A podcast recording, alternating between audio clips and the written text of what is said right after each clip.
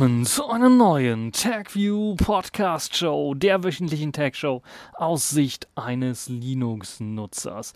Diesmal etwas verspätet, aber nicht minder aktuell. Einige interessante Themen, die ich euch ähm, präsentieren möchte. Zum einen GNU Taler, frei und quelloffenes digitales Bargeld.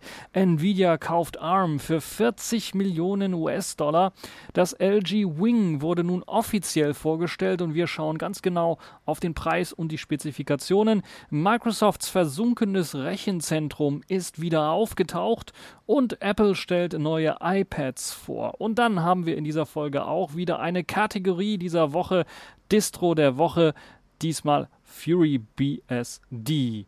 Legen wir also direkt los mit GNU Taler, frei und quelloffenes digitales Bargeld. Das versucht, die Vorteile von Bargeld in die digitale Welt zu tragen. Das ist der Slogan von GNU Taler. Am GNU erkennt man schon, es handelt sich um das GNU-Projekt, aber der Begriff Taler selber hat auch einen Namen beziehungsweise ist eine Abkürzung und deshalb heißt es ausgeschrieben Taxable Anonymous Libre Electronic Reserves. Und nein, das werde ich jetzt nicht wiederholen. Insgesamt ist das Ziel eine Alternative zu Blockchain-Währungen und Stablecoins wie zum Beispiel Facebooks Libra zu schaffen. Aktuell kann man es bereits in der Fachhochschule Bern in der Mensa einsetzen und damit das Essen bezahlen. Nachteile von Bitcoin und Co. sollen vermieden werden, wie den hohen Energieverbrauch und eben auch die starken Wertschwankungen. Wer Bitcoin verfolgt, wird gemerkt haben, dass die dann doch etwas im Wert geschwunken sind. Also dass der Wert hoch und runter gegangen ist und dass einige Leute viel Geld gemacht haben, aber man auch viel Verlust machen kann. Glaubt mir, ich weiß, wovon ich rede. Ich habe in Bitcoin auch investiert und habe diese Kursschwankungen miterlebt. Die Datenaggregation soll mit Libra, nein, mit Thaler verhindert werden. Apropos Libra, deshalb kommt mir das in den Kopf. Wisst ihr, wie Damenbinden in Neuseeland heißen? Ganz richtig, Libra. Äh, und also die Marke. Und deshalb kam mir das gerade auch so in den Kopf, habe ich letztens im Supermarkt gesehen. Naja, zurück zu GNU Taler. Also Datenaggregation soll vermieden werden. Das heißt im Umkehrschluss, es soll kein zentrales Netzwerk mit Blockchain entstehen, sondern es soll zentrale Autoritäten geben, sogenannte Exchanges. Und hinter diesen Exchanges stehen dann ganz normale regulierte Geschäftsbanken, die wir aktuell auch schon kennen. Man möchte also, anders als bei Bitcoin, keine andere Währung schaffen, sondern einfach nur ein neues Bezahlsystem ermöglichen. Und die Identität bei diesem Bezahlsystem soll ähnlich wie beim Bargeld für die Nutzer erst einmal anonym sein. Die sollen also geschützt sein von, vor Identitätsklau. Einnahmen der Händler sind aber den Steuerbehörden bekannt bzw. nachverfolgbar, weil Händler nicht anonym sein müssen. Die Besteuerung und Anti-Geldwäsche-Regulierungen gelten eben und können dort sicher umgesetzt werden. Der Wert eines Talers entspricht dabei der jeweiligen Landeswährung. Also zum Beispiel hier Euro, Neuseeland-Dollar, US-Dollar, Yen, äh, Yuan und wie sie alle heißen. Die Ausgabe der Taler wird von den Exchanges gesteuert, die dann eben die Landeswährung in Taler umtauschen. Und das eben zum tagesaktuellen Kurs. Und der soll möglichst stabil sein. Nutzer müssen dafür Geld einlegen auf ein Treuhandkonto bei einer Bank. Dadurch wird natürlich auch Geldwäsche erschwert und natürlich die Nachverfolgung ein wenig erleichtert, wobei das auch möglichst ja anonym sicher sein soll. Bezahlt wird durch einen signierten Klick mit einem eigenen privaten Schlüssel und das erlaubt es dann, den Taler von einem Händler oder von einem äh, Käufer zu einem Händler zu übertragen. Der Händler deponiert die Taler dann bei der Exchange und die prüft, ob die Taler valide sind oder noch nicht ausgegeben worden sind und schreiben sie dann dem Händler gut und weisen eventuell später den Wert in Euro oder etwa Franken oder US-Dollar oder was auch immer auf das Ken Konto an. Das heißt, die Beziehung zwischen dem Händler oder dem äh, genauso, wenn ich was bei eBay verkaufen würde über Taler, die Beziehung zwischen meiner Bank und mir, das Vertrauensverhältnis bleibt also bestehen und die wissen dann halt, dass ich Geld bekommen habe. Woher es kommt, nicht unbedingt, weil das eben durch GNU Taler anonymisiert wird. Also der Käufer wird geschützt, derjenige, der das Geld bekommt, der Verkäufer, nicht so sehr, der bleibt nicht anonym. Das ist auch nicht Ziel von GNU Taler. Die Direktzahlungen sind in der aktuellen Version noch nicht möglich. Die Bank ist letztlich der Garant für den reibungslosen Ablauf, auch dass jede Münze nur einmal ausgegeben werden kann, also jeder Taler kann nur einmal ausgegeben werden.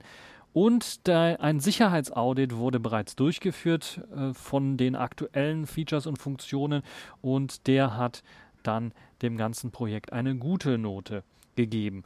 Inwiefern solche Sicherheitsaudits dann auch immer die Wahrheit sprechen oder ob es dann nicht noch andere unabhängige Sicherheitsaudits geben muss, äh, ist wieder eine andere Sache. Aber zunächst einmal kann man dem der Implementierung aktuell schon ein wenig Vertrauen entgegenbringen. Entwickelt wird das Ganze, und das so, sollte auch irgendwie nicht ein äh, großes Wunder sein, von einem Professor, der Professor Grotthoff, und seinen Kollegen an der Fachhochschule äh, zu Bern, also dort, wo eben auch schon die Möglichkeit besteht, mit GNU-Taler zu bezahlen. Hauptproblem ist momentan das äh, Fehlen von Interesse der Banken, die natürlich mitspielen müssen, wenn sie eben Exchanges für GNU-Taler werden wollen.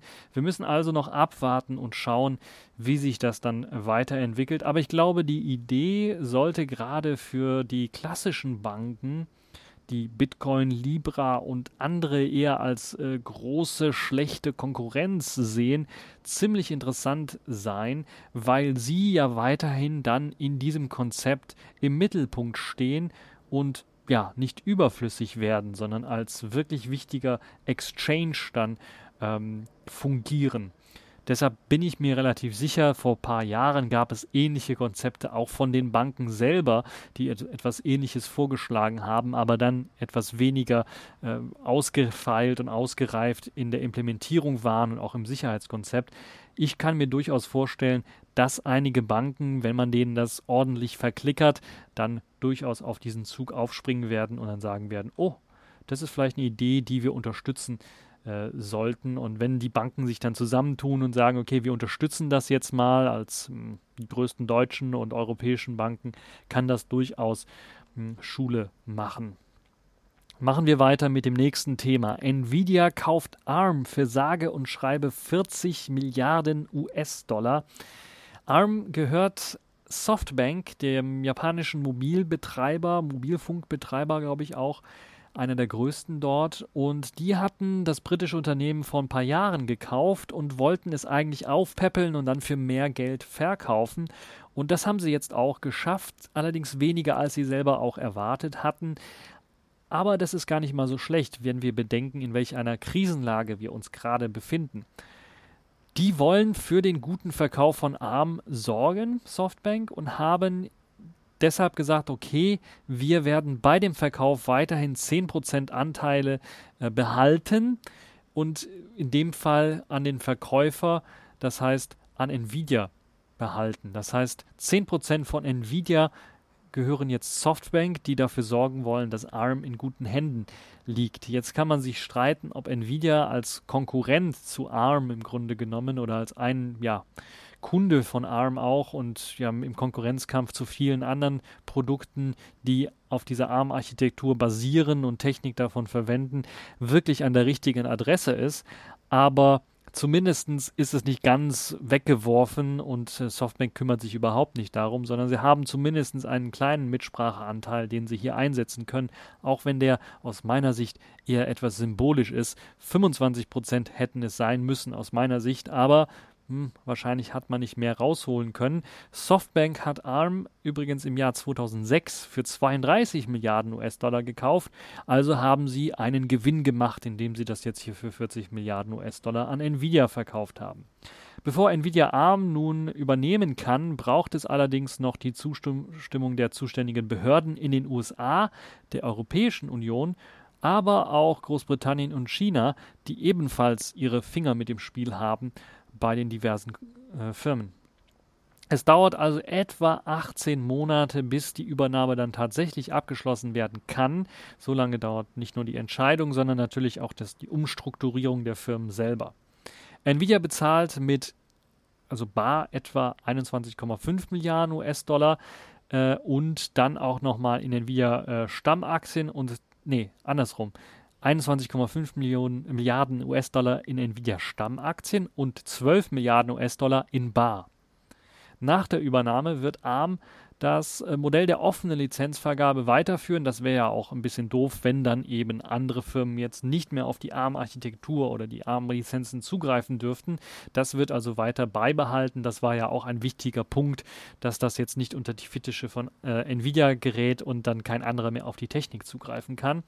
Nvidia will nach eigenen Angaben aber auch den Namen und die starke Markenidentität von ARM weiter beibehalten. Das heißt, es wird weiterhin der Begriff ARM und ARM-Architektur, Prozessorarchitektur beibehalten. Wahrscheinlich auch das Logo und alles weitere. Da wird vielleicht noch drinstehen, äh, Nvidia Company oder sowas darunter, war es das im Grunde genommen. Softbank und ARM wollen fristgerecht alle Verpflichtungen aus der Übernahme von ARM erfüllen. Deren Erfüllung soll oder war bis 2021 geplant. Das heißt, Softbank wird weiterhin äh, mit die, die, die, die Vertrags, äh, die im Vertrag festgelegten Verpflichtungen durchführen. Das äh, sogenannte geistige Eigentum, also Copyright, Patente und Co., all das, was ARM äh, stark macht, weshalb viele Leute Lizenzen dort kaufen, um eigene Prozessoren auf dessen Basis entwickeln zu können, bleiben in Großbritannien registriert. Das ist auch wichtig. Die Basis in äh, Cambridge soll dabei erweitert werden. Also man wird sich nicht aus Großbritannien zurückziehen, sondern man möchte da weiter ausbauen. Und zudem soll es auch ein neues globales Exzellenzzentrum für KI-Forschung in Großbritannien geben. Das soll dort, dann errichtet werden. Das heißt auch eine positive Nachricht, glaube ich, für den britischen Markt, der so ein bisschen gebeutelt ist jetzt auch durch den Brexit Brexit, dass äh, da Firmen alle samt äh, abhauen und jetzt in dem Fall Nvidia ARM in Großbritannien weiterhin dann ja weiterhin unterstützen möchte und da weiter ausbauen möchte. Machen wir weiter. Kommen wir zu einem Thema, was ich letztes Mal schon angesprochen habe, das LG Wing. Das war damals noch ein Leak. Mittlerweile ist es auch offiziell herausgekommen und vorgestellt worden. Kommen wir direkt zum Wichtigsten als erstes. Der Preis beträgt etwa 1100 Euro und wird im November 2020 fällig, falls ihr das LG Wing kaufen wollt. Kommen wir jetzt zu den technischen Daten, die vorher noch nicht vollständig geleakt worden sind. Also dieses drehbare Display im T-Format war schon bekannt. Also wir haben zwei Displays, ein etwa 3 Zoll äh, Display äh, unten äh, unterhalb des normalen 6,8 Zoll großen Full HD AMOLED Displays, das weggedreht werden kann in eine Querausrichtung und darunter taucht dann halt eben in einer T-förmigen äh, ja, Anordnung dann äh, hat man ein weiteres Display, das einem ermöglicht, dann noch zusätzliche Sachen durchzuführen. Interessant wird es beim Kamerasystem. Dort gibt es nämlich eine Besonderheit. Neben der 64 Megapixel Hauptkamera mit einer Blende von f1.8, also Weitwinkel, gibt es eine 13 Megapixel Kamera mit einer Blende f1.9 Ultraweitwinkel, aber auch noch einen 12 Megapixel Gimbal Kamerasensor mit einer Blende f2.2 und 128, äh, 120 Grad ähm, Blickfeld und diese Kameralinse im Gimbal-Design soll eben die Möglichkeit haben, äh, nicht nur die Drei-Achsen-Stabilisierung zu machen, sondern sogar Fünf-Achsen-Stabilisierung hinzukriegen, sodass eben dort wie in einer Art Gimbal damit umgegangen werden kann. Eine clevere Idee, weil ja auch das Smartphone, wenn man es in der T-Form hält, dann auch ein bisschen aussieht wie so eine Art Gimbal und dann natürlich auch die Balance etwas besser halten können hm, könnte, würde ich mal sagen. Also das auf jeden Fall sehr interessantes, äh, sehr interessante Idee. Die Gimbal-Funktion soll auch die Möglichkeit haben, äh, dass man dort mit in diesem äh, kleinen Display auf der T-Form dann wie bei einem Gimbal den Ausschnitt der Kamera frei bewegen kann, weil reingekroppt wird ein bisschen in den Sensor und natürlich aber nicht nur, sondern auch der Sensor selber sich natürlich neigen kann und dadurch natürlich ein Objekt zum Beispiel in einem ja, relativ beschränkten Sichtfeld aber dann doch verfolgen kann und das soll ist ja auch eine Funktion, die Gimbals können und das soll das äh, LG Wing dann nun auch können. Auf der Vorderseite gibt es eine ausführbare Kamera. Das heißt, da ist durch den Drehmechanismus natürlich kein wirklicher Platz für eine Kamera auf dem Display selber, macht auch wenig Sinn. Deshalb hat man eine ausführbare Kamera eingebaut, ähnlich wie beim Xiaomi Mi 9T beispielsweise, wer das noch kennt, mit 32 Megapixeln und einer Blende von 1,9. Ich glaube, das ist die gleiche Kamera, die auch schon eingesetzt worden ist beim LG G8X und äh, V50S. Und der Rest der Specs ist dem LG Velvet sehr nahe mit einem Qualcomm Snapdragon 765G, 8 GB Arbeitsspeicher, 128 GB internem Speicher, Dual-SIM-Funktion, Wi-Fi 5, Bluetooth 5.1, NFC und ein Anschluss für USB 3.1 Typ C mit eben auch der Möglichkeit, den Desktop-Modus zu benutzen, also HDMI out.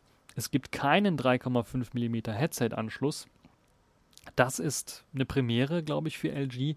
Bisher haben sie immer einen 3,5 mm Headset-Anschluss mitgeliefert.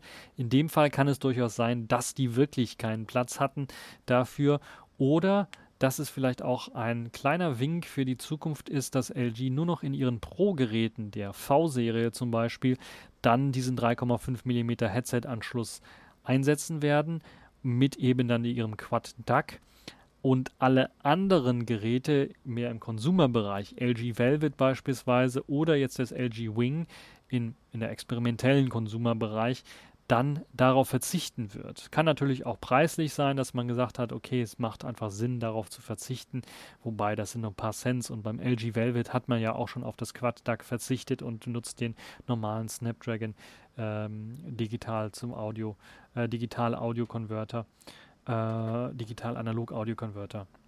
Und das ist ja ein bisschen schade. 4000 mAh starker Akku, naja, ob das wirklich ausreicht, um die zwei Displays anzusteuern. Ich weiß, der Snapdragon 765G ist recht stromsparend und das LG Velvet kommt damit auch relativ gut klar. Aber ja, da wären es bei, weil man dann wahrscheinlich eher Multitasking macht und eben neben dem recht großen 6,8 Zoll großen Display auch nochmal ein 3 Zoll Display hat, wären hier schon 4500 mAh, glaube ich, angebrachter. Aber man wollte vielleicht das Gerät auch nicht allzu dick machen. Das hat man ja auch geschafft. Deshalb ist das, glaube ich, hier zu vertreten. Quick Charge 4 Plus ist mit dabei, das heißt bis zu 25 Watt Laden ist möglich. Ist man immer noch einen Schritt hinter den ganzen chinesischen Herstellern, die ja 40 Watt und aufwärts können, einige sogar schon 125 Watt äh, zumindest behaupten. Ob sie das dann wirklich auch äh, konstant halten, ist wieder was anderes. Aber auch 12 Watt äh, Qi-Charging ist mit dabei. Also das ist, da lobe ich LG nur in ihre teureren, ihre Flaggschiff-Geräte, dazu zählt das jetzt hier auch, äh, haben sie immer auch Qi-Charging mit dabei. Und wenn man dann überlegt, dass die Flaggschiff-Geräte von letztem Jahr aktuell etwa im Mittelpreissegment oder sogar noch günstiger anzusiedeln sind preislich, dann kriegt man sicherlich äh, immer Unschlag, ein unschlagbares Ergebnis, was Feature-Ausstattung der Smartphones von LG angeht. Auf der anderen Seite, wenn man sich dann auch so ein LG-Smartphone kauft, dann kann man natürlich nach einem Jahr das Smartphone nicht mehr für einen hohen Wert verkaufen, sondern hat einen sehr starken Wertverlust. Was äh, interessant ist, weil die Geräte ansonsten vom Aufbau her nicht sehr schlecht sind. Aber das ist wieder ein anderes Thema. Ähm, zwei Farben soll es geben vom LG Wing. Einmal Aurora Grau und Illusion Sky. Grau, klar. Und Illusion Sky etwas, ja, bläulich, glaube ich, oder weißlich angeordnet, so in dem Sinne. Und wie gesagt, zwei äh, Displays, 6,8 Zoll Hauptdisplay und 3,2 Zoll Subdisplay, beide mit Full HD Auflösung. LG hat auch ganz viel Marketingmaterial veröffentlicht und es gibt schon erste Unboxings und erste Tests, was damit alles gemacht werden kann und welche Anpassungen es dort teilweise gibt. Von der Software her, die LG natürlich ausliefert, das, was noch nicht so ganz funktioniert, sind natürlich Drittanbieter-Software, aber clever, interessant ist die Idee natürlich, dass man das Smartphone immer drehen kann, je nachdem, wie man es haben möchte. Und wenn dann Instagram beispielsweise nicht in den Quermodus reingehen möchte, drehe ich es einfach Smartphone, habe dann eben das äh, umgekippte T und kann dann mein Instagram da auf dem länglichen Display anschauen, habe dann immer noch auf dem 3,2 Sub-Display dann, was weiß ich, äh, laufen, eine Notizen-Applikation, YouTube oder was auch immer, was eben dann den Quermodus beherrscht. Und bei 3,2 2 fast quadratischem Display ist das ja sowieso kein Problem. Gut, machen wir weiter mit einem Thema, was ich jetzt wieder aufgreifen möchte, wo ich ja vor zwei Jahren etwa von berichtet habe, dass Microsoft ein Rechenzentrum offshore im Meer versunken hat. Und jetzt ist es tatsächlich wieder aufgetaucht. Das heißt, Microsoft hat es geborgen nach etwa zwei Jahren und man hat ja interessante Forschungsergebnisse erlangt. Vor allen Dingen ist die Fehlerrate interessant, die niedriger ausfällt als bei herkömmlichen Rechenzentren. Nur acht der insgesamt 855 Server sind in diesen zwei Jahren kaputt gegangen. Und einer der Gründe, die dafür genannt wird, ja, die fehlende Möglichkeit, dass Menschen das Rechenzentrum betreten. Wenn es unter Wasser ist, können Menschen nicht rein. Und ja, das ist wahrscheinlich einer der Gründe, weil Menschen dann sowieso immer mal stolpern, dann einen Kaffee verschütteln oder was auch immer. Äh, da gibt es eben äh, solche Fehlerquellen. Andere Möglichkeit ist aber auch, dass dieses Rechenzentrum, da hätte auch kein Mensch reingehen können ohne Gasflasche, es war nicht mit Sauerstoff gefüllt, sondern es war mit Stickstoff gefüllt. Und das hat natürlich auch dafür gesorgt, dass diese Computer weniger stark altern. Korrosion kann dadurch äh, verhindert werden. Und zusammen damit, dass es natürlich auch sehr kühl ist in diesem Rechenzentrum, weil man das auch einer der Gründe, weshalb man es im Meer versunken hat, weil man dann eben nicht sehr viel extra kühlen muss, sondern auch das Meer selber dann äh, die Kühlung ähm, durchführt. Also die Hauptkühlung wurde tatsächlich vor allen Dingen durch das Wasser im Meer gegeben. Teil des Energiekonzeptes war die Nutzung von erneuerbaren Energien für dieses Rechenzentrum und das hat sehr gut funktioniert. So gab es niemals Probleme mit der Energieversorgung. Und wie hat man dort Energie erzeugt? Vor allen Dingen durch Solarenergie. Man hat also tatsächlich das Sonnenlicht oder ja das Licht, die Lichtquelle selber unter dem Wasser als äh, Solarenergie verwendet um das Rechenzentrum mit Strom zu versorgen. Das Experiment ist also erfolgreich beendet worden, was eine ziemlich interessante Idee ist, weil ich kann mich erinnern, als ich es vorgestellt habe, waren viele Leute noch etwas skeptisch, dass das nicht eine große Geldverschwendung ist und dann am Ende nichts bei rumkommt. Jetzt hat man tatsächlich herausgefunden, doch, man kann dadurch Energiekosten sparen, man hat ein ausfallsicheres Rechenzentrum und das Ganze ist auch noch relativ rentabel zu machen, wenn man es im größeren Maßstab macht. Und das ist das, was Microsoft jetzt auch ähm, umsetzen möchte. Man denkt jetzt tatsächlich nach, diese Idee, nachdem sie erfolgreich getestet worden ist, auch als Produkt vermarkten zu können, so dass in Zukunft eventuell Amazon, Google und Co. Ich gehe mal davon aus, das werden diese großen Firmen sein, dann ihre Rechenzentrum teilweise zumindest auch in ja, ins Meer versinken werden. Interessante, spannende Idee. Interessante, spannende Ideen gab es auch bei Apple zu besichtigen. Es gab wieder mal ein Apple-Event. Diesmal eines der ersten, glaube ich, wenigen Apple-Events, wo kein neues iPhone vorgestellt worden ist, zumindest in der Herbst, also im September. Das war ja sonst immer so, dass da iPhones vorgestellt worden sind. Diesmal gab es nur ein paar neue Apple Watches und neue iPads. Und ich möchte mich ja vornehmlich auf die iPads beschränken. Da gibt es zwei von. Einmal ein neues iPad Air mit dünneren Displayrändern, ähnlich den iPad Pros. Und interessanterweise der Fingerabdruckscanner war ja als Home-Button integriert in dem letzten iPad Air. Man hat den nicht komplett entfernt und durch ein äh, Face ID ersetzt, also ein Kamerascan des Gesichtes, sondern man hat den Fingerabdruckscanner in die Power-Taste mit integriert, die oberhalb des Home-Knopfes verschwunden ist.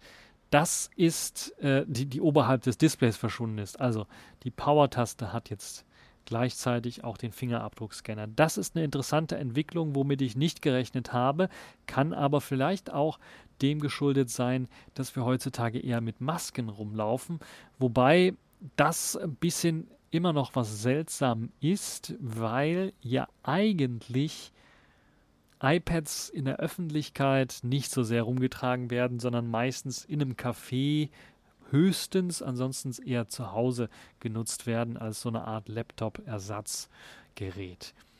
Face ID gibt es komplett nicht. Das ist auch eine interessante Geschichte. Könnte vielleicht auch kleiner, ein kleiner Hinweis darauf sein, dass vielleicht Apple das Konzept des Fingerabdruckscanners in der Power-Taste vielleicht sogar auch in die iPhones mit reinbringen könnte, wo es dann zwei Authentifizierungsmöglichkeiten gibt. Das eine die Face ID, wenn wir also maskenfrei wieder rumlaufen können, und das andere eben der gute alte Fingerabdruckscanner, diesmal in der Power-Taste als zweite Authentifizierungsmöglichkeit.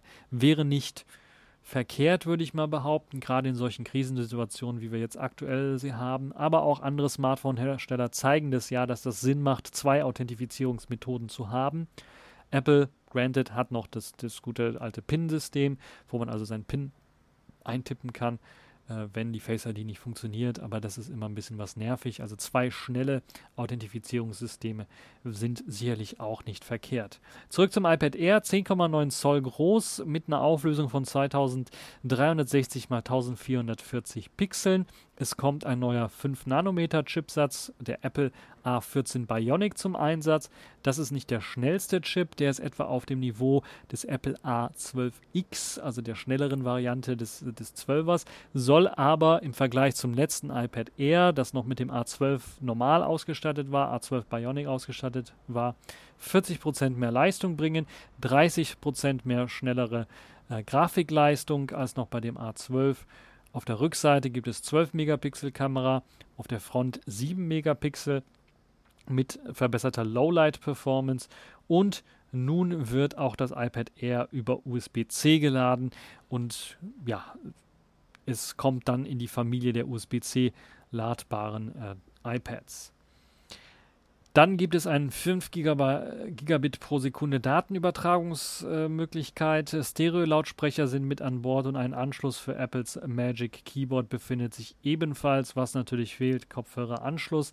LTE und WLAN nach äh, 802.11ac, ich glaube, das ist Wi-Fi 5 Standard, sind mit dabei. Und das Ganze wird ab 600 Dollar verkauft. In Deutschland kriegt man das Ganze 64, in der 64 Gigabyte Version für 632 39,60 Euro und mit 256 GB 798,35 Euro. Also deutlich höhere Preise als die 600 Dollar in den USA. Mit LTE-Modell muss man noch mal mehr zahlen. Das wären bei dem kleineren Modell 769,10 Euro und bei dem größeren Modell 934,80 Euro. Ich gehe mal davon aus, diese krummen Zahlen kommen auch daher, dass wir hier in Deutschland eine Mehrwertsteuersenkung haben, eine temporäre. Dann gibt es äh, noch äh, keine Möglichkeit, das iPad Air zu bestellen, das neue iPad Air. Das heißt einfach nur iPad Air, sondern man muss noch etwas warten. Es gibt auch noch keine Ankündigung, wann das rauskommt, aber ich gehe mal davon aus, wegen der Preise und der Ankündigung der Preise, dass das recht zügig geschehen wird. Dann gibt es noch ein neues kleines iPad, das neue iPad 8, die günstigere Variante, kommt mit dem alten A12-Chip daher, ist nicht kleiner, sondern tatsächlich auch 10,2 Zoll groß, etwa also die gleiche Größe wie das iPad Air, kommt aber mit einem LC-Bildschirm daher anstatt AMOLED, hat eine Kamera mit 8 Megapixeln und gibt es, und das verstehe ich gar nicht, muss ich ganz ehrlich sagen, beginnend mit einer 32 GB Variante mit 369,40 Euro. Also da hätte ich mir tatsächlich schon 64 GB gewünscht, mindestens, weil 32 GB oh je, das wird relativ knapp. Da installiert man zwei, drei Spiele und zwei, drei andere Programme und dann wird es schon schwierig und eng, Programme überhaupt updaten zu können.